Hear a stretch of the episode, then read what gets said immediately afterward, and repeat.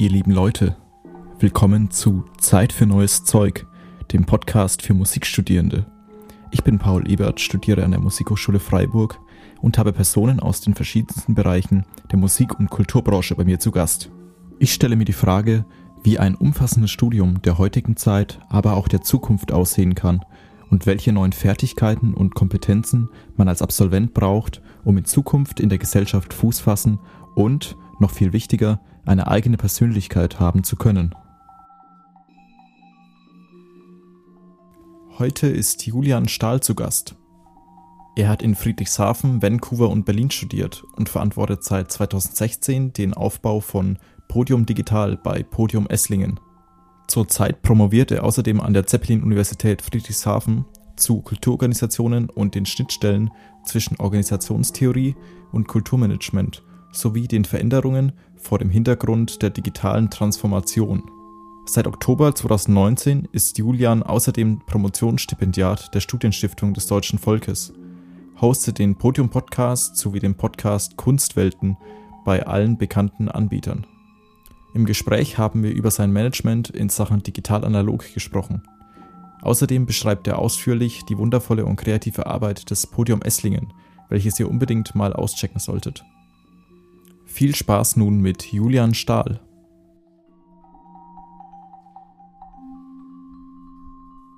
So, eine neue Folge Zeit für neues Zeug. Heute ähm, mit Julian Stahl. Ich freue mich sehr, dass es äh, klappt. Und erste Frage, wie geht's dir und äh, wo erwische ich dich denn gerade? Ja, hallo, erstmal vielen Dank ähm, für die Einladung. Ich sitze in Berlin, ähm, theoretisch mit Blick auf die Havel. Ähm, jetzt hängt gerade ein Vorhang vorm Fenster, damit der Ton ein bisschen besser ist.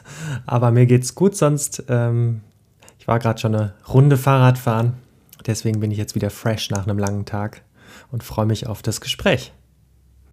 Sehr gut. Ja, das stimmt. Wir nehmen ja heute am Abend auf. Ähm, ich war auch schon den ganzen Tag unterwegs. Ähm, aber ich freue mich sehr, dass es klappt und auch über die weite Entfernung trotz Corona. Du bist ja selbst Podcaster, heißt, ähm, du kennst das Problem oder du kennst die Bedingungen selbst schon ziemlich gut.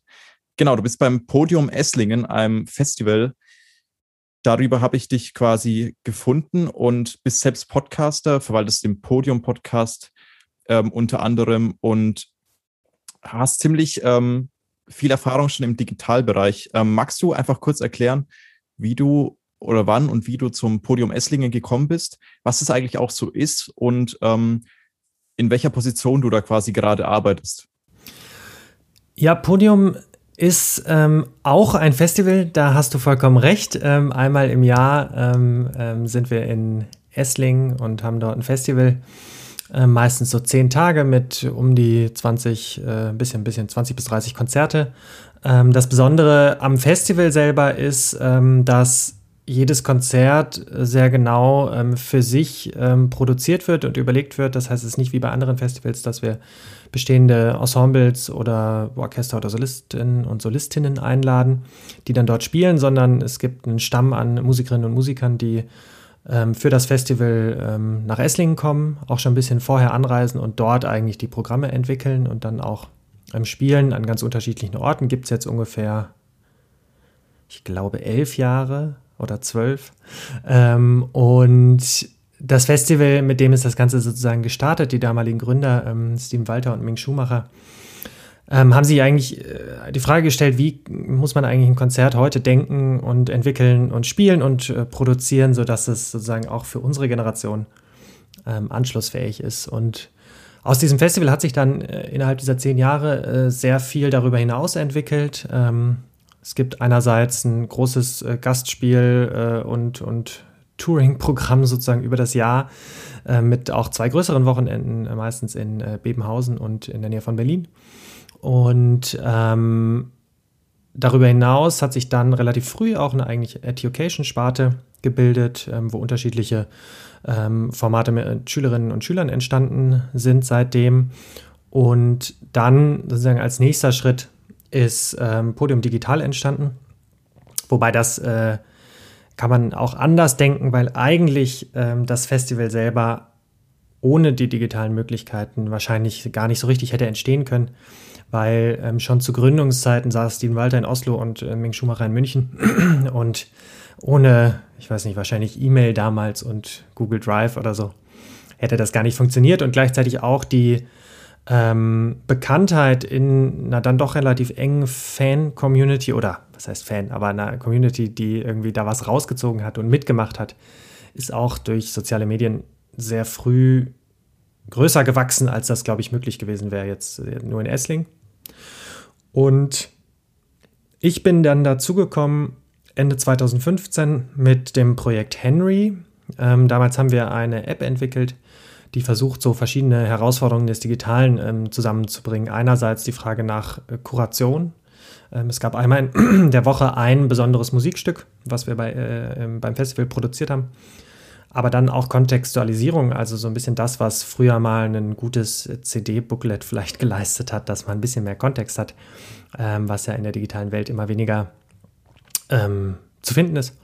Ähm, hatten wir dann innerhalb der App durch einen Podcast und dann noch sozusagen weitere äh, Verlinkungen und Texte. Also es war so ein bisschen so eine drei Seiten eines Würfels. Ähm, und einmal die Woche gab es dann ein Musikstück.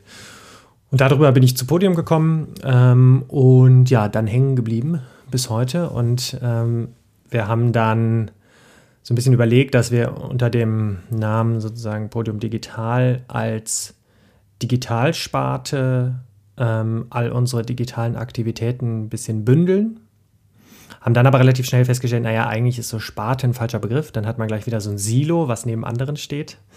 Und die Frage ja ist, was ist eigentlich der digitale Wandel und was hat dann so eine Digitalsparte oder was, was kann sie leisten? Und wir dann eigentlich inzwischen eher das als eine Querschnittssparte sehen, die in allen Bereichen von Podium äh, danach fragt, was für neue Möglichkeiten ergeben sich und was ist aber auch ganz bewusst analog und live und ähm, was ist, äh, kann das Digitale sozusagen nicht ähm, oder wo ändert sich nichts eigentlich durch den digitalen Wandel? Auch das ist, glaube ich, eine spannende Frage. Genau.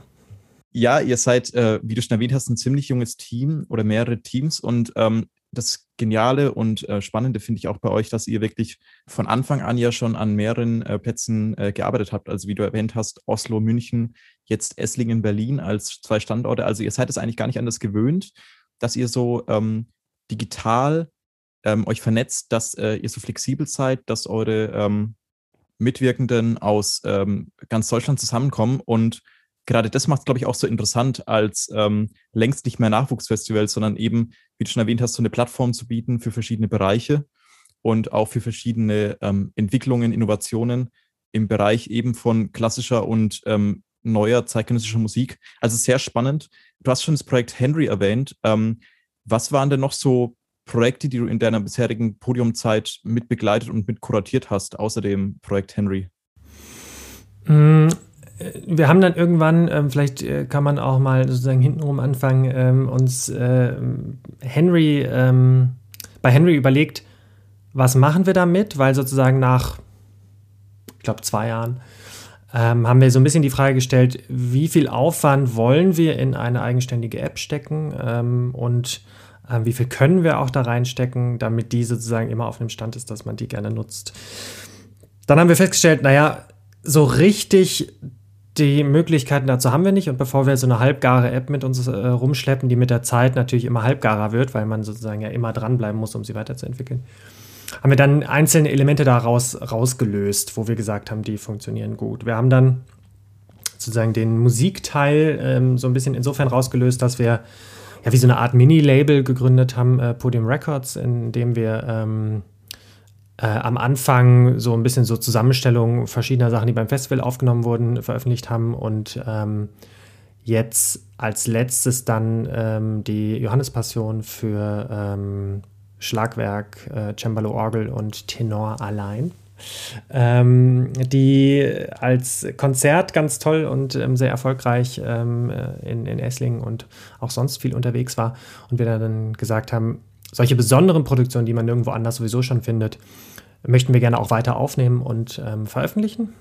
Und haben dann wiederum auch zusätzlich noch den Podcast rausgelöst als Podium-Podcast, als Möglichkeit, ja, auf einem entspannten Weg auch mit Themen und Künstlerinnen und Künstlern äh, ins Gespräch zu kommen zu Themen. Und ähm, diesen Kanal sozusagen uns weiter offen zu halten. Ähm, dann haben wir im letzten Jahr äh, angefangen, uns sozusagen auch deutlich mehr Gedanken zum Thema Streaming zu machen, wie alle natürlich. Ähm, weil wir davor eigentlich immer gesagt haben, also ein Konzert einfach live zu streamen, macht für uns nur bedingt viel Sinn, weil das Live-Erlebnis des Konzerts ist nun mal live und vor Ort und gerade auch nochmal für uns, wo, wo wirklich die, die Räume, in denen wir spielen, ähm, eine sehr enge Verbindung haben zum, äh, sozusagen zur Dramaturgie und zur Musik. Das heißt, es lässt sich extrem schwer in einen Stream übertragen. Ähm, haben uns dann trotzdem dafür entschieden, weil wir einfach ähm, irgendwie wollten, dass trotzdem mehr Leute als die 20, die dann da im Publikum sitzen konnten letztes Jahr, ähm, erreicht werden damit. Und haben jetzt aber innerhalb dieses Jahres irgendwie auch extrem viel daraus mitgenommen und ähm, haben jetzt gerade, ähm, beziehungsweise hatten jetzt im April und es geht jetzt noch ein bisschen in den Mai rein, ähm, einen digitalen Themenmonat zur Zukunft ähm, der sogenannten klassischen Musik. Immer schwieriger Begriff. Aber ähm, haben da anhand von vier Themen ähm, äh, unterschiedliche Perspektiven ausgeleuchtet in wirklich ganz unterschiedlichen Formaten, hauptsächlich ausgespielt über Instagram. Und haben auch in diesem Rahmen dann jetzt zwei sehr aufwendige Streams gemacht. Das eine war ähm, ja, wie so eine Game Show eigentlich, ähm, die technisch ziemlich aufwendig war mit irgendwie unterschiedlichsten Zoom-Zuspielungen und Spielen und ähm, das hatte ein sehr klares, sehr klaren ähm, Ablauf und ein sehr klares Konzept, ähm, was irgendwie eine tolle Erfahrung war, ähm, zu, zu gucken, was brauchst du eigentlich alles für und wie kann man sowas umsetzen. Und dann einen ähm, Konzertstream zu einer, auch einer äh, ganz fantastisch von Elina Albach und ihrem Ensemble bearbeiteten ähm, Produktion von Orfeo. Ähm, und auch da nochmal zu merken, was braucht eigentlich einen Livestream und was, was kann man da leisten und was auch nicht.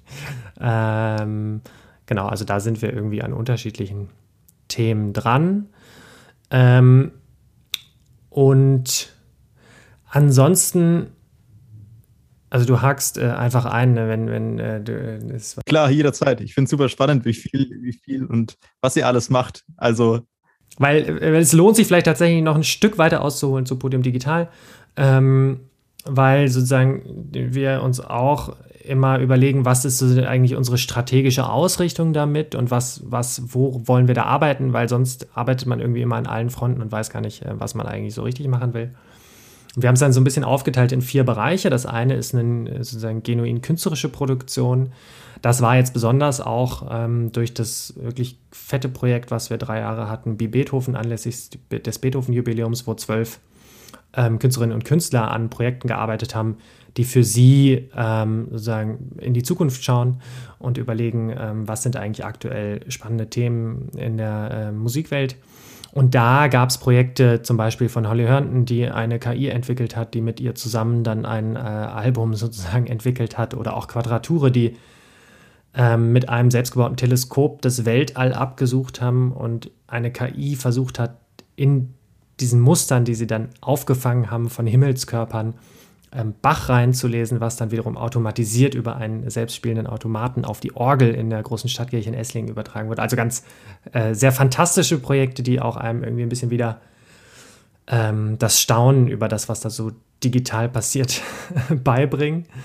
Und das sozusagen als erster Bereich. Als zweiter Bereich ähm, die Frage nach ähm, Outreach ähm, oder vielleicht kann man auch sagen redaktionellen Projekten, die ähm, sozusagen an der Schnittstelle sind von eher klassisch Öffentlichkeitsarbeit, Marketing orientierten Projekten sind und künstlerischen Projekten. Das wäre dann eben sowas wie ähm, zum Beispiel äh, Henry ähm, äh, damals oder auch der Podcast, den würde ich da so reinzählen. Also es sind ein bisschen so schwimmende Grenzen. Ähm, dann den Bereich ähm, Service und Kommunikation, äh, weil das bringt ja alles nichts, wenn man ganz tolle inhaltliche Sachen macht, wenn dann ähm, ja irgendwie die, die Webseite nicht ordentlich funktioniert, was bei uns ein immer wiederkehrendes Thema ist. Wir sind gerade wieder in einem Relaunch-Prozess und äh, kommen da hoffentlich Richtung Juni mit einer schönen neuen Website um die Ecke.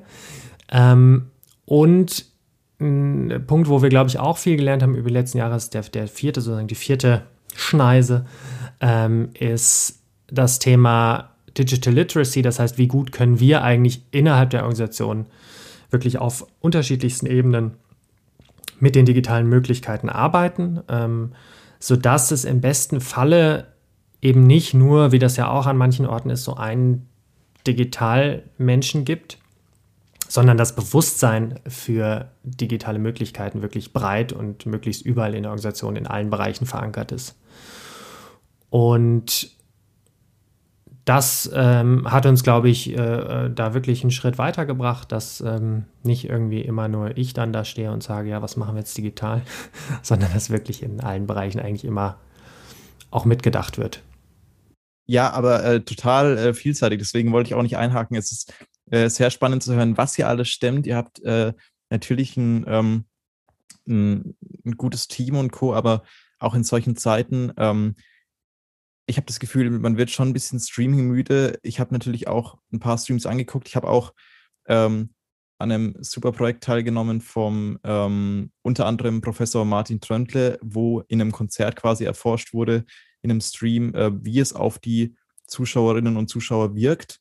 Ähm, also es kommen so viele coole Projekte ähm, jetzt ähm, ans Licht, aber natürlich ähm, steht da auch immer ein, oder meistens so ein großer Apparat dahinter, ähm, ohne den es auch gar nicht gehen würde. So was du jetzt erzählst, eine Podcast-Produktion, ich merke es ja selbst, es ist nicht gleich äh, einfach mal so getan oder auch eine, eine Marketingstrategie zu entwickeln. Ähm, da würde ich gerne auch nochmal einhaken. Ähm, du bist ja, wie gesagt, Leiter von Podium Digital und ähm, ihr habt ja eine ganze Menge Herausforderungen, die jetzt nicht nur erst seit Corona, sondern auch die ganze Zeit schon sichtbar werden. Unter anderem ähm, neue Strategien in Sachen Marketing, Produktionen wie Podcasts, Videos. Ähm, das ist aber auch nichts, nichts mehr, was nur jetzt großen Festivals oder großen Apparaten zuteil wird, sondern ähm, was auch kleinere EinzelkünstlerInnen ähm, in Rock-Pop-Szene, in der Klassik-Szene, in der zeitgenössischen Szene ähm, längst ein Standard ist, meiner Meinung nach. Ähm, und eine Frage wäre, was du persönlich darüber denkst, was es in Zukunft braucht, um eben als Künstlerin, Band, Ensemble, whatever, Anschluss in dieser ähm, einfach zunehmend immer digitaleren Welt zu finden und welche Strategien es da vielleicht auch schon gibt, aber welche auch wieder rückläufig werden. Also es ist ja sehr viel passiert, während Corona schon auch und auch davor, aber ich habe da, um echt zu sein, ein bisschen Überblick verloren. Wie siehst du das aus der Sicht von wirklich jemandem, der sich da tagtäglich mit beschäftigt, mit diesem digitalen Raum? Ja, erstmal finde ich sehr schön, dass du sagst digitaler Raum, weil ähm, was mir tatsächlich noch ziemlich oft begegnet, ist so ein Gegeneinander von analog und digital. Ähm, aber dabei sind es einfach beides gleichwertige Räume, wo man überlegen kann, was kann man dort machen. Und ich glaube, da hilft es sich ähm, in erster Linie schon mal genau zu überlegen, so wie ähm, ich mir das bei einem Konzert auch überlege, ähm, was will ich bei diesem Konzert erreichen, was will ich spielen, was ist mein Programm, ähm, wo spiele ich, wie sieht dieser Raum aus, ähm, sozusagen, das kann man ja genauso auch fürs Digitale denken und das Digitale nicht als etwas zu sehen, was halt auch nebenbei irgendwie läuft, so, sondern sich bewusst zu werden, ähm, wo bewege ich mich da ähm, und was will ich überhaupt da? Ähm, ich meine, wir haben ja jetzt äh, beide den Vorteil, ähm, dass wir äh, irgendwie eine, eine, Generation sind, die damit ja, aufgewachsen ist und irgendwie äh, kein, keine, keine Sorge davor hat, ähm, jetzt irgendwie mal was Neues auszuprobieren im Digitalen. Ähm, wie das vielleicht ähm, in anderen Generationen ein bisschen mehr noch ist, wobei das natürlich auch viel weniger jetzt geworden ist im letzten Jahr. Ähm, das heißt, eigentlich geht es einfach darum, anzufangen und auszuprobieren und zu gucken, was funktioniert und was funktioniert nicht, was macht mir Spaß, ähm, was macht mir vielleicht auch keinen Spaß ähm, und sich dann eher äh, zu konzentrieren. Also ich glaube, ähm, mir hilft immer total viel, ähm, einfach erstmal zu gucken, was andere so machen weil ähm, ich muss nicht immer das Rad neu erfinden. Oft gibt es ja ganz tolle Sachen, ähm, die man sich auch einfach abgucken kann. Und ähm, wo man dann, also gar nicht im, in einem, in einem äh, jetzt irgendwie negativen Sinne, dass man das jetzt irgendwie einfach faul nachmacht und dann, also so, äh, das natürlich nicht. Ähm, aber dass man einfach äh, guckt, was, was machen die für Formate, was funktioniert da gut, dass man auch wirklich genau hinguckt, ähm, ähm, weil äh, oft ähm, ja, äh, steckt da ja auch viel mehr drin, als man so auf den ersten Blick sieht. Ähm, und dass man sich dann konzentriert, also dass man dann nicht das Gefühl hat, ich muss jetzt auf allen Plattformen äh, gleichzeitig ähm, rumtanzen, sondern sich überlegt, was, ähm, wo bin ich vielleicht sowieso schon, äh, wo kann ich anfangen, womit. Und da lieber ein bisschen mehr äh, sozusagen Gedanken in die Konzeption vorher ähm, reinzustecken und dann aber auch einfach anzufangen, weil ich meine, kaputt gehen kann ja nichts. Äh, du kennst es ja wahrscheinlich auch selber mit deinem Podcast, wirst du auch einfach angefangen haben, weil du dachtest, irgendwie probiere ich das mal aus. Irgendwie was aufzunehmen ist auch nicht so kompliziert. Corona-Projekt, sage ich genau. nur. Also ich meine, ähm, es braucht ja den Anfang. Aber ich finde es schön zu hören, ähm, dass es wirklich dann doch einfach so viel einher damit geht, ähm, einfach anzufangen und einfach ja zu sagen, hey, ähm, klar, also damit war noch nicht gemeint, dass ihr jetzt neue Ideen quasi konsequent übernehmt. Das äh, ist ja dann doch einfach was, ähm, was einfach ähm, auch die, ich glaube, die, die künstlerische ähm, Ader dann doch so ein bisschen ähm, von der unterscheidet, die wirklich einfach nur abkupfert, einfach dieses, das, nicht das Rad zwangsweise neu erfinden, sondern einfach bestimmte Punkte, die sich gut einfügen, vielleicht übernehmen oder ähm, umformulieren. Also da kann man ja wirklich äh, sehr gut rangehen. Ja, und, und vielleicht auch einfach in andere Bereiche zu gucken. Also die, die klassische Musik ist da jetzt wirklich nicht am weitesten, das kann man jetzt wirklich nicht sagen. Ähm, aber wenn man zum Beispiel im Theaterbereich guckt oder im Museumsbereich oder auch im, es gibt so tolle ähm, journalistische Formate, ähm, die irgendwie auf Instagram oder wo auch immer äh, laufen und speziell dafür gemacht sind. Ähm, also ich glaube, äh, es lohnt sich da über die äh, sozusagen eigenen Grenzen hinwegzuschauen und ja, vielleicht auch ein bisschen einfach loszukommen von, von dem ja in der klassischen Musikwelt doch immer noch so ein bisschen äh, ausgebildeten Perfektionismus. Also es muss auch nicht alles perfekt sein, ähm, was, was da sozusagen äh, rauskommt, weil ähm, ja, äh, dann, dann äh, bleibt es halt immer sozusagen äh, hinter, hinter der Veröffentlichung, äh, vor der Veröffentlichung stecken, weil man dann immer das Gefühl hat, ah, jetzt vielleicht doch noch nicht ganz perfekt. Ähm, das hilft, glaube ich, auch nicht weiter. Und ich meine, wir haben auch bei Podium ganz, also es äh, soll jetzt auch gar nicht so klingen, als wüssten wir, wie es geht. Also äh, da sind andere in anderen Projekten natürlich auch viel weiter als wir. Ähm, ich glaube, unsere Haltung ist ganz gut, auch Dinge einfach auszuprobieren, aber wir haben auch ganz viel ausprobiert wo man jetzt sagen würde, ja, brauchte die Welt nicht und haben wir dann auch irgendwann nicht weitergemacht. Also das äh, geht uns ganz genauso ähm, und ich glaube, ja, da braucht man keine Sorge haben. Ja, auf jeden Fall. Also ähm, wie gesagt, ist noch kein Meister vom Himmel gefallen und auch jedes Team, das sich neu findet oder jedes ähm, neue Mitglied, das eben zu einem Team hinzukommt, bringt ja ganz andere, ähm, ganz anderen Horizont mit und eine ganz andere Geschichte.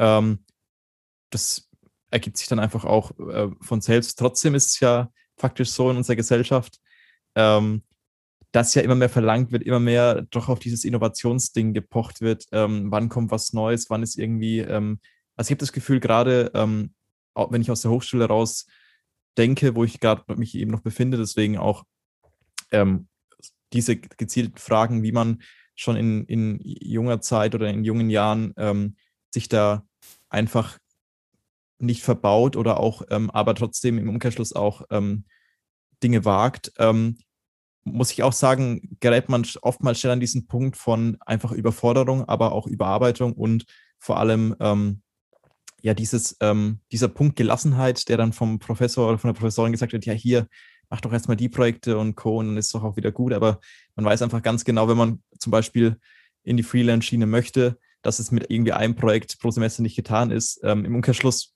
jemand, der woanders hin möchte, in die Musikschule. Ähm, keine Ahnung, wie auch immer. Es ist, sind immer ganz spezifische ähm, Arbeitsbereiche. Ähm, ihr sagt euch aber auch, das habe ich im Text von Dion Steven gelesen, der Text Podium Digital, Beyond Digital, ähm, dass ihr wirklich auch diesen Gelassenheitspunkt sucht und dass man sich auch trotz eben dieses schnellen Wandels, äh, schnellen digitalen Wandels, aber auch gesellschaftlichen Wandels auch entspannen soll und mal wirklich ein Projekt nach dem anderen abarbeiten soll. Ähm, jetzt natürlich die äh, Frage, wie ähm, gehst du damit um und wie oft gelingt dir das auch oder wie oft bist du auch von diesem ganzen Technik digital selbst überwältigt. Es ist ja doch schon, es übermannt ja, also es übermannt einen ja schon hin und wieder dann doch. Ja, äh, auf jeden Fall. Ähm,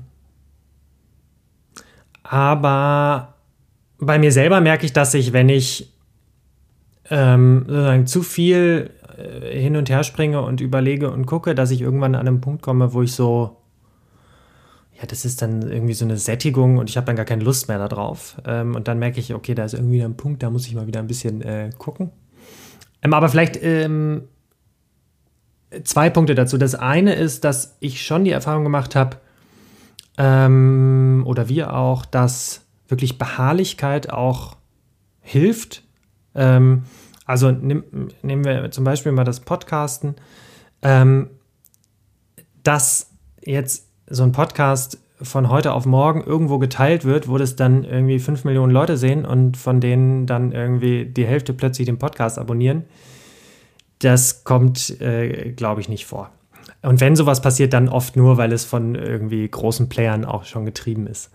Ähm, aber was man schon sieht, ist, dass wenn man dranbleibt und sozusagen immer wieder veröffentlicht auch, ähm, einfach eine sehr äh, ja, beständige Zuhörer- und Zuhörerinnenschaft wächst, die dann dranbleibt und die auch kontinuierlich größer wird. Aber das sieht man halt nicht nach einem halben Jahr. So. Ähm, sondern dranbleiben und das hat ja auch was mit Gelassenheit zu tun, nicht sozusagen, weil es jetzt zwei Monate nicht äh, irgendwie gleich 500 Leute hören, sondern vielleicht erstmal 100 ähm, oder 50, dass man dann sozusagen dranbleibt und, ähm, und weitermacht. Das zweite, ähm, auch finde ich ein wichtiger Punkt fürs Digitale, sich genau zu überlegen, woran messe ich eigentlich Erfolg? Ähm, oft ist der Erfolg, ja, das wurde jetzt irgendwie 5000 Mal geklickt aber ähm, auch wieder Beispiel aus unserem Streaming. Wenn man jetzt nur die Klickzahlen als Erfolgmesser nehmen würde, würde man sagen, Facebook war die erfolgreiche Plattform, weil, ich weiß nicht, da hat der Stream am Abend, ich glaube ich, irgendwie 6000 Leute erreicht oder so. Auf YouTube hat er an dem Abend, ähm, ich glaube, nur 500 Leute erreicht oder so. Weiß ich nicht ganz genau. Aber sozusagen deutlich weniger. Bei Facebook haben aber im Schnitt das dann äh, die Leute 10 Sekunden geguckt und bei YouTube halt äh, 20 Minuten. So, also sozusagen diese, diese reine Fokussierung auf Klickzahlen ähm, als, als irgendwie Reichweitenbarometer sagt natürlich noch überhaupt nichts darüber aus, ähm, wie intensiv haben sich Leute damit beschäftigt. Ähm, und genauso könnte man auch sagen, auch wenn irgendwie drei Leute äh, was kommentieren oder sich zurückmelden, ähm, dann hat man die halt ganz anders erreicht. So, also ich glaube, da, da muss man auch sehr aufpassen und auch ein Stück weit gelassen bleiben, wenn alle dann gleich so vergleichend anfangen mit so großen äh, Klickzahl, äh, äh, Klickzahlen ähm, und sich eher überlegen, wann ist was für mich erfolgreich? Ähm, weil klar, wenn, wenn Sachen dann nicht erfolgreich sind, dann äh, muss man sie irgendwann auch nicht weitermachen. Aber wenn man gar nicht weiß, wann was für einen erfolgreich ist, ist es schwierig. Ähm, und das dritte, klar, ich kenne das aber voll. Also ich hatte gerade die Erfahrung, ich äh, wollte irgendwie genauer äh, mal gucken, wie ähm, was auf TikTok so passiert. Ähm, Weil es da, finde ich, auch wirklich extrem spannende Kanäle gibt, auch gerade im, im Museumsbereich. Aber um diese äh, paar Museumsachen sind. Also entweder nutze ich es wahrscheinlich vollkommen falsch, ich weiß es nicht, muss ich mir so viel Schrott angucken, ähm, um dann irgendwie drei Videos zu sehen, die wirklich interessant sind und gleichzeitig da so ein hoher Suchtfaktor drin ist, dass ich das dann wirklich nach kurzer Zeit wieder äh, gelöscht habe und gemerkt habe, ich finde es zwar spannend, aber so kriege ich das irgendwie gar nicht eingebaut in meine Nutzung ähm, und ja, vielleicht, vielleicht haben wir das auch mit Gelassenheit damals in dem Artikel gemeint, der ist ja schon ein bisschen älter. Also, dass man einfach nicht jeden, jedem Trend hinterher springt und ähm, oft ja auch wirklich erst so eine Hype-Phase ist, wo äh, was, also sieht man jetzt, hat man jetzt zum Beispiel bei Clubhouse gesehen, wo irgendwie erst alle draufspringen, wo man aber schon genau weiß, in drei Wochen äh, ist dann da erstmal niemand mehr. Und vielleicht wird es dann in, in, einem Jahr, wenn es sich sozusagen aus diesem ersten Hype äh, sich auch ergeben hat, was funktioniert davon und was nicht, kommt sowas dann vielleicht auch wieder und dann ist es vielleicht erst interessant. Aber ich glaube, dann lohnt es sich nicht, weil gerade wenn man äh, sozusagen alleine ist oder auch noch im Studium und Dinge ausprobieren will, ähm, dann kann man da natürlich sozusagen auch mal kurz gucken, wie, wie läuft das und wie funktioniert das, aber man hat dann ja einfach doch sehr begrenzte Möglichkeiten. Und ich meine, das ist auch in großen Organisationen nicht anders. Sie haben dann trotzdem begrenzte Möglichkeiten. Das heißt, man kann natürlich nicht immer alles machen, ähm, was man gerne machen würde. Und ja, ich glaube, wenn man sich dann da eher fokussiert und sich denkt, ja, wir können halt nicht alles machen, dann ist es auch okay. Klar, ich habe äh, hab genau an Clubhouse gedacht oder auch an die Leute. Ich habe neulich in Freiburg in der Stadt immer noch Leute gesehen, die immer noch mit Pokémon Go rumhüpfen und dachte mir auch, Leute, Leute, wie lange ist es jetzt schon her? Ähm, also immer noch so äh, ums Münster rum das äh, zehntausendste Pokémon gecatcht. Ich habe das nie ausprobiert. Ähm, äh, Clubhouse tatsächlich habe ich, hab ich mir erst runtergeladen, als dann schon wieder irgendwie der Hype vorbei war. Und dann habe ich halt auch keiner mehr eingeladen dafür. Ähm, also hat ewig gedauert. TikTok habe ich nie ausprobiert, aber ich verstehe genau, was du meinst. Man muss nicht echt auf jeden Zug ausspringen. Ähm, klar, ähm, es ist irgendwie doch diese rebellische Unruhe manchmal bei, bei Künstlerinnen und Künstlern, die, die so antreibt dann und so sagt, hey, okay, ähm, eben diese Person macht jetzt was Geiles und das könnte ich doch auch mal ausprobieren und Co. Und rückzug ist man aber in so einem Karussell drin und denkt sich, ach, kacke, wie bin ich da eigentlich wieder reingeraten? Oder ich habe doch eigentlich auch noch gerade noch zehn andere Projekte am Start. Also finde ich gerade auch im Studium dieses Thema Selbstüberschätzung oder auch dieses Thema Persönlichkeitsbildung ähm, oder eben auch, was halt faktisch auch unsere Generation oder meine Generation viel mehr betrifft, ähm, dieses wirklich ähm, überarbeiten und ähm, FOMO nicht genug kriegen, ähm, ist ja schon auch ein, ein bedenkliches Thema, wo man, ähm, finde ich, auch mittlerweile echt drüber nachdenken sollte. Und was auch immer mehr zum Glück auch in den Medien oder auch in den einzelnen Gruppen, Foren äh, immer mehr diskutiert wird. Also in dem Sinne ein super, super wichtiges Thema. Und gleichzeitig trotzdem würde ich sagen, ähm, ist das Ausprobieren und das ähm, sozusagen auch sich damit auseinandersetzen ähm, äh, trotzdem eine, eine, wichtige Sache, ähm, weil es natürlich einfach Lebensrealität ist von unglaublich vielen Menschen.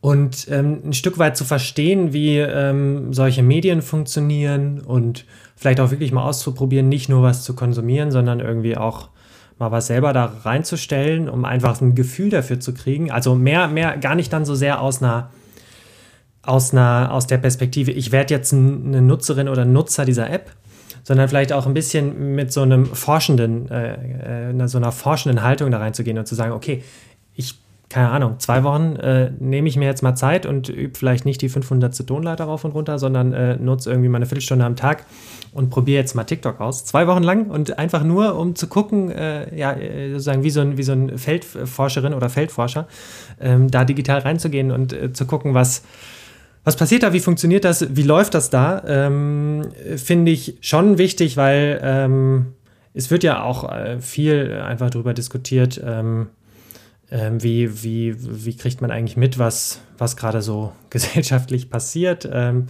und äh, um da irgendwie so eine Anschlussfähigkeit auch zu haben. Ich meine, das muss jetzt gar nicht unbedingt für den einen ist das jetzt das Digitale, für den anderen oder die andere ist das vielleicht ein ganz anderes Feld so. Aber ich glaube, so grundsätzlich offen zu sein und Dinge auch auszuprobieren, würde ich ähm, bei aller Gelassenheit trotzdem noch stärker als die Gelassenheit in den Vordergrund rücken. Ja, auf jeden Fall. Also äh, klar, ähm, wenn man nicht ausprobiert, kann man irgendwie auch nicht scheitern oder auch nicht ähm, äh, Erfahrungen machen. Also ganz klar. Ähm, ich finde nur, die Schneise ist trotzdem klein oder die Messerschneide ist immer schärfer geworden in der laufenden Zeit ähm, zwischen eben wirklich ausprobieren und aber ähm, einfach wirklich viel zu viel machen. Ähm, ich kenne es von mir selbst auch, es hört irgendwie nie auf und ich denke immer, für jedes Projekt, das neu dazu kommt, ah, jetzt äh, kann ich mich irgendwie besser organisieren ja, klappt manchmal besser, manchmal schlechter so. Ähm, deswegen, ähm, weil ich es auch schon von vielen gehört habe, ist es, glaube ich, doch ratsam. Ähm, ich weiß nicht, ähm, wie ist denn, stelle ich mir auch mal selbst die Frage. Ich, ich, ich, muss, ja, ich muss da kurz, äh, kurz eingreifen, weil mich das ähm, tatsächlich interessiert. Ähm, also, weil, weil ich glaube tatsächlich nicht, dass das, also das war bei mir im Studium ganz genauso.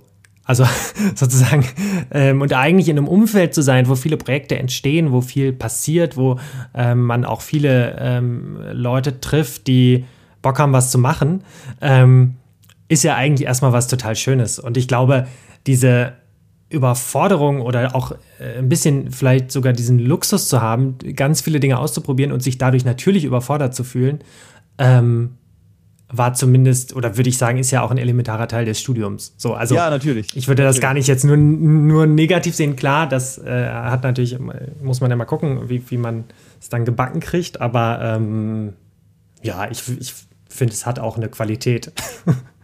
Also äh, bei mir bist du an der richtigen Stelle. Ich ähm, sehe das ganz genauso. Allerdings ähm, muss ich auch sagen, ähm, kriege ich da einfach auch viel Feedback oder viel mit, ähm, jetzt außerhalb vom Podcast und ähm, muss auch sagen, klar, es ist nicht jeder irgendwie, ähm, also ich, wenn, wenn ich es so raushöre, ist nicht jeder so ein Arbeitstier, einfach wie wir beide oder vielleicht einfach so, so flexibel auch. Es gehört dann doch einfach auch die Überwindung dazu und einfach zu sagen, okay, ich mache das jetzt mal. Ich habe zwar irgendwie noch 10.000 andere Sachen, aber die eine Stunde, die ich jetzt hier heute am Tag noch frei habe, da hocke ich mich nochmal in einen Tryout mit rein, da hocke ich mich nochmal in ein in einen ähm, Meeting mit rein. Also natürlich hat es nicht nur negative Seiten, aber ich finde trotzdem, ähm, das ist ja auch irgendwie so ein, ja, das befördert ja die, die FOMO immer mehr, finde ich auch, ähm, auch wenn es nicht mit FOMO gleichzustellen ist, ähm, also kurz FOMO, wer es nicht kennt, Fear of Missing Out, ähm, sind ja doch auch schon so, ein Fachbegriff geworden.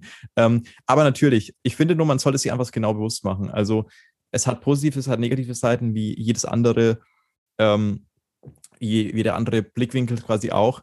Aber ähm, um quasi äh, zu der Ausgangsfrage zurückzukehren, Gelassenheit ist immer gut und ähm, Gelassenheit ist vor allem auch so ein Punkt, ähm, mit dem man, glaube ich, sich doch dann immer zurückbesinnen kann, was man wirklich möchte oder was man wirklich auch ähm, für ähm, ja, für welche Perspektive man sich entscheidet oder für welche ähm, auch Thema Bauchgefühl, was halt einfach sich gut anfühlt und was nicht und was man dann auch nochmal macht und was man nicht mehr nochmal macht. So. Ja, voll, da, da würde ich dir, da, da, da gebe ich dir recht, ist ein Unterschied, Dinge aus einem Antrieb zu machen, dass man Dinge ausprobieren will und Lust auf was hat, äh, was Neues zu machen oder halt, weil ich Sorge habe, äh, irgendwo nicht dabei zu sein und dann den Anschluss zu verlieren. Und ich glaube, ähm, zweiteres äh, ist tatsächlich nicht so äh, nicht so hilfreich. Und da würde ich sagen, ist Gelassenheit schon eine, äh, eine, gute, ähm, eine gute Stütze auch. Und ich finde, also es ist ja auch ein bisschen, es passiert ja so viel. Das heißt, man hat ja gar nicht die Möglichkeit. Also egal wie viel man probiert, man kann nie überall dabei sein. Und ähm, sich das dann vielleicht äh, hin und wieder bewusst zu machen und sich dann darauf zu besinnen, warum mache ich eigentlich was und was will ich damit, ähm, kann wahrscheinlich äh, nicht schaden schadet nicht. ja, total richtig. Äh, gleich zu einem nächsten Thema, das, wo du auch noch drin bist, ähm, um gleich mal anzukämpfen äh, oder anzuknüpfen an, dieses, an diesen Punkt. Ähm, du promovierst momentan, oder ähm, korrigiere mich, wenn ich falsch liege, ähm, über das Thema organisierte Unordnung, Kulturorganisationen in der Netzwerkgesellschaft. Ähm, und hast so, ich habe mir mal den ähm, schlauen Forschungsartikel auf der Homepage von der äh, Friedrichshafener ähm, Zeppelin-Universität durchgelesen, wo du auch schreibst, ähm, wie werden eben Themen ähm, wie der digitale Wandel, der Klimawandel, Migration ähm, oder aufkommender Populismus in Kulturorganisationen aufgegriffen. Ähm, lauter spannende Sätze. Ähm, natürlich klingt es für mich nach einem Mammutjob und auch nach einem wirklich sehr großen, weiten Feld. Ähm, kannst du uns ja mal so ein bisschen erzählen, wie es überhaupt dazu kam, ähm, was da vielleicht auch gerade so der Stand ist und warum du dir auch genau die Zeppelin-Universität in Friedrichshafen dafür ausgesucht hast. Äh, ja, harter Cut äh, von, von dem einen zum anderen. Ähm, wo fange ich an? Ähm, vielleicht äh, ein bisschen in meiner, meiner, äh, meiner Uni-Laufbahn ähm, ähm, oder Uni-Sozialisation. Ich habe äh, ganz lange überlegt, ähm, früher Cello zu studieren, ähm, dann aber irgendwann festgestellt, nee, ähm, da bin ich A, nicht, dann einfach nicht so gut, dass ich äh, irgendwo hinkommen würde, wo ich es mir, glaube ich, vorgestellt hätte und B, zu vielseitig interessiert, als dass ich das einfach äh, links liegen lassen wollen würde und ähm, war dann trotzdem sehr hin und her gerissen und dann hat mir irgendwie ein damaliger Schulfreund äh, diese Uni gezeigt und ich dachte, ach cool, da muss ich mich nicht entscheiden, da kann ich zwischen Wirtschaft, Kultur und Politik studieren. ähm, bin dann da hingefahren, habe mir das angeguckt in, in einer Schülerakademie, die sehr cool war und ähm, ja, hatte dann äh, sozusagen auch das Glück, ähm, da angenommen, werden, angenommen zu werden für meinen Bachelor damals. Und habe dann den Bachelor in Friedrichshafen gemacht, eigentlich äh, mit dem Hauptfach Wirtschaftswissenschaften. Aber da das da sehr interdisziplinär ist, in der zweiten Hälfte immer mehr mit ähm, eher kulturwissenschaftlichen und soziologischen Fächern. Und habe dann währenddessen ein Forschungsinteresse entwickelt. Davor wusste ich, glaube ich, gar nicht, was irgendwie Wissenschaft so richtig ist, außer dass es irgendwie eine Uni gibt. Ähm, und habe dann aber relativ schnell mich eigentlich auch schon im Bachelor ähm, immer mehr damit auseinandergesetzt, was Kulturorganisationen eigentlich für faszinierende Orte sind. Also Kulturorganisationen erstmal ganz allgemein, äh, Theater, Orchester, äh, Museen, Konzerthäuser, also alles Mögliche.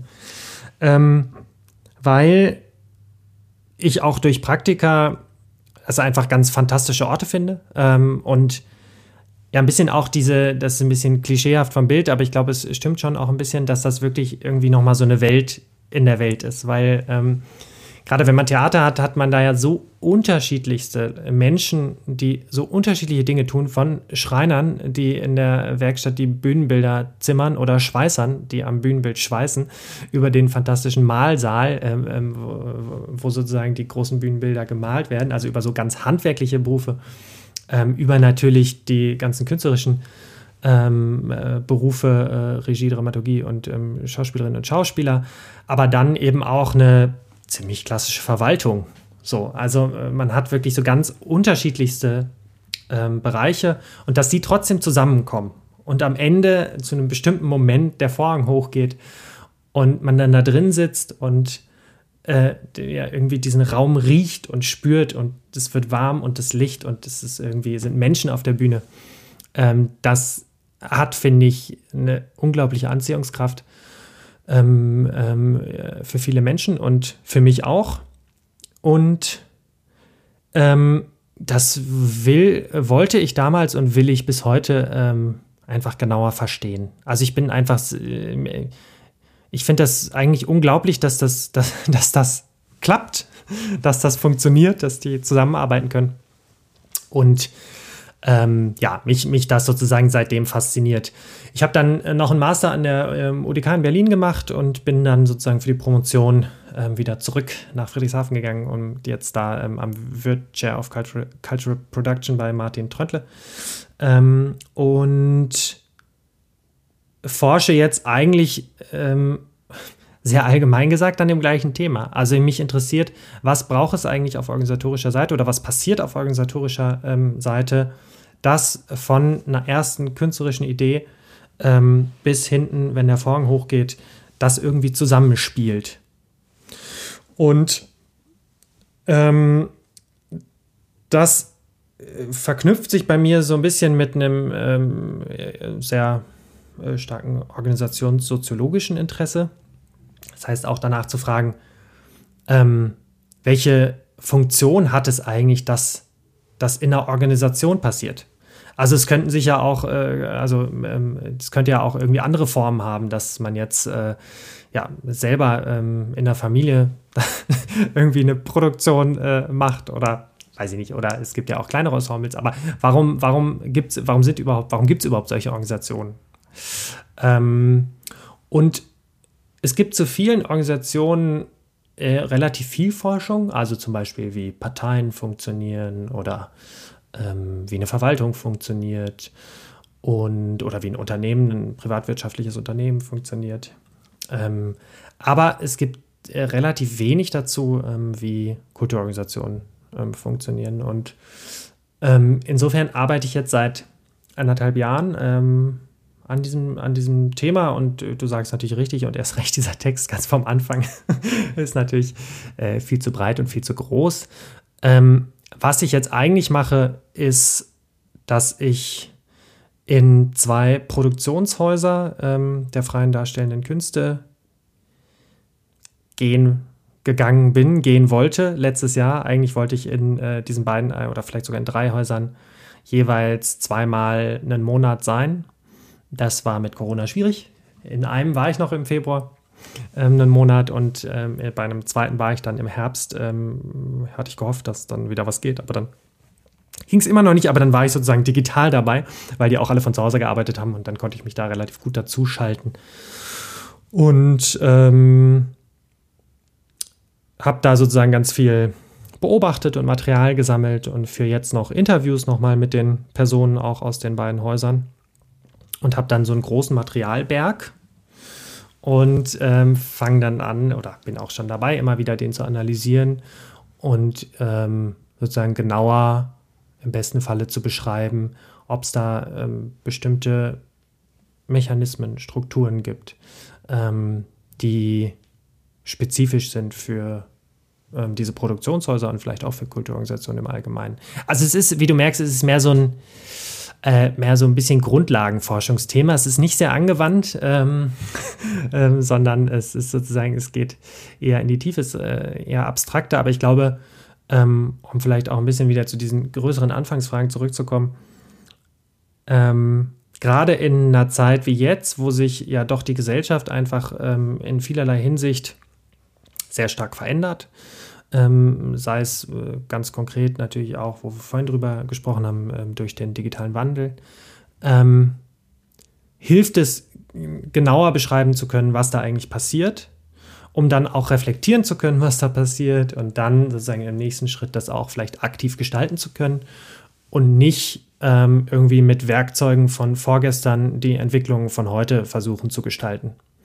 So, also ähm, das ist sozusagen ein bisschen der Link zu diesen Anfangsfragen und zu dem, was ich vielleicht auch in der Praxis mache. Das war jetzt sehr abstrakt, aber.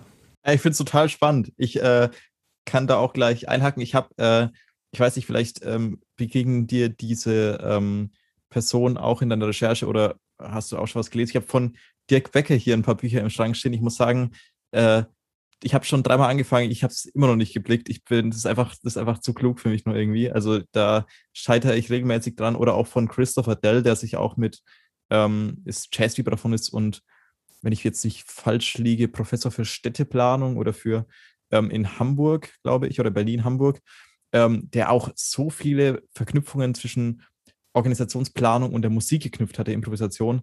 Ähm, was ich auch super spannend finde, ähm, aber es ist halt doch noch irgendwie, ähm, also für mich ist es, äh, gerade weil ich es vielleicht jetzt nicht verstehe, so ein bisschen Zukunft und deswegen finde ich es auch ganz spannend, wenn, wie du auch sagst, es ist Grundlagenforschung und letztendlich beginnt man ja damit. Also ich meine, klar, ähm, kannst du danach immer noch weiter forschen, aber so die Forschung hat ja da auch irgendwie ein Stück weit begonnen oder wo kam die Forschung überhaupt her? Man hat irgendwie ja auch nach bestimmten Grundlagen oder nach bestimmten Entstehungsgeschichten gesucht.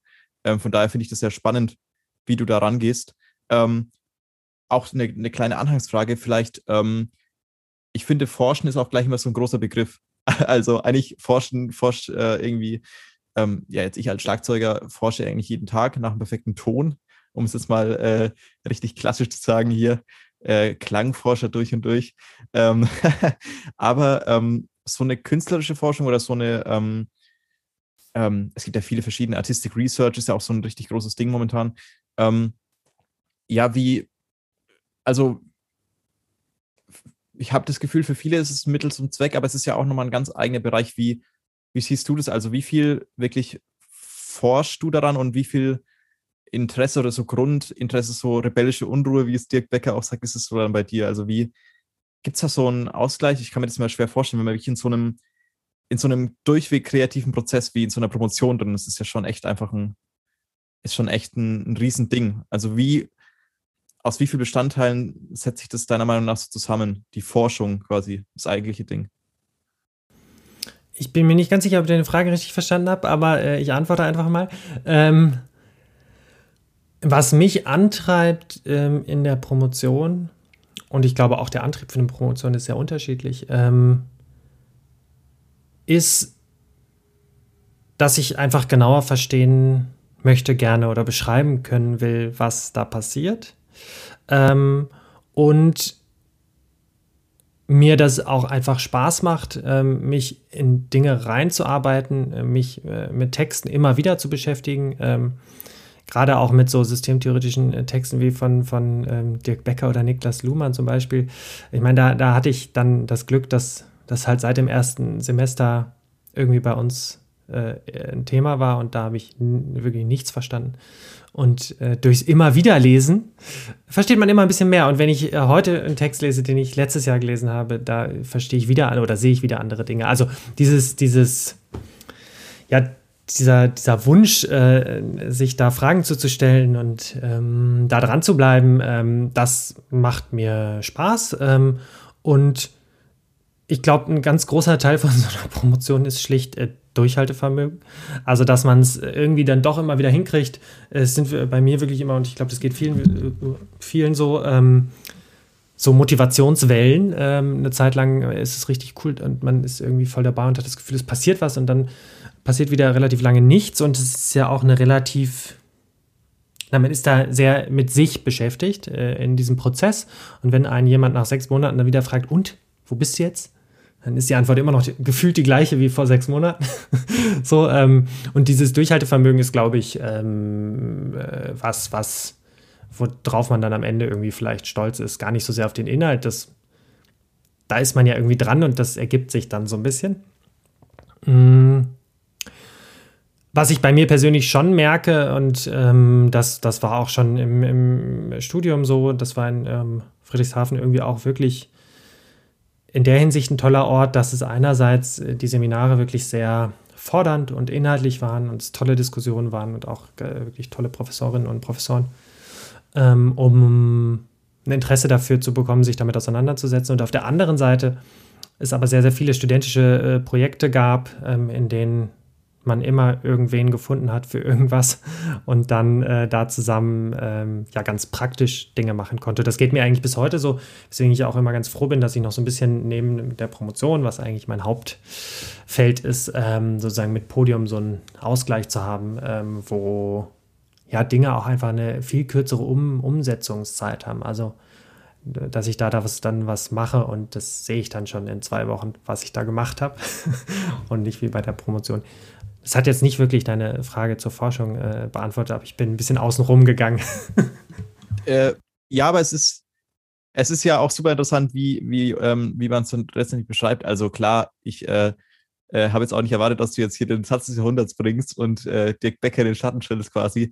Ähm, aber ich finde es einfach ganz, ganz ähm, toll, weil immer mehr Leute sich für eine Promotion entscheiden, habe ich das Gefühl, und auch diese gerade in der, in der künstlerischen, soziologischen, auch, ähm, ja, ähm, im Kulturmanagement kenne ich mich schlichtweg einfach zu wenig aus, aber die Leute, mit denen ich gequatscht habe, die ich kenne, ähm, auch von diesen Organisationen, von denen ich gehört habe, es ist einfach ein, das, es boomt einfach auf, Leute machen sich Gedanken, ähm, was passiert in Zukunft, wie ist das Konzert der Zukunft, wie, ähm, was brauchen eben Organisationen und ähm, klar, nicht jeder muss irgendwie gleich ein Sachbuch von Dick Becker lesen und es nach einer Minute wieder weglegen, weil er sich denkt, scheiße, ich verstehe schon nicht mehr das Vorwort mehr. So, also äh, so ging es mir, um ehrlich zu sein, als ich das erste Mal die Dinge aufgeschlagen habe. Es war einfach schlichtweg eine ganz andere Metaebene. Ähm, aber ich finde es spannend, egal, ähm, also es geht mir genauso, sich in irgendeinem Thema einfach mal festzubeißen und auch zu scheitern. Ich habe auch diese Motivationswellen.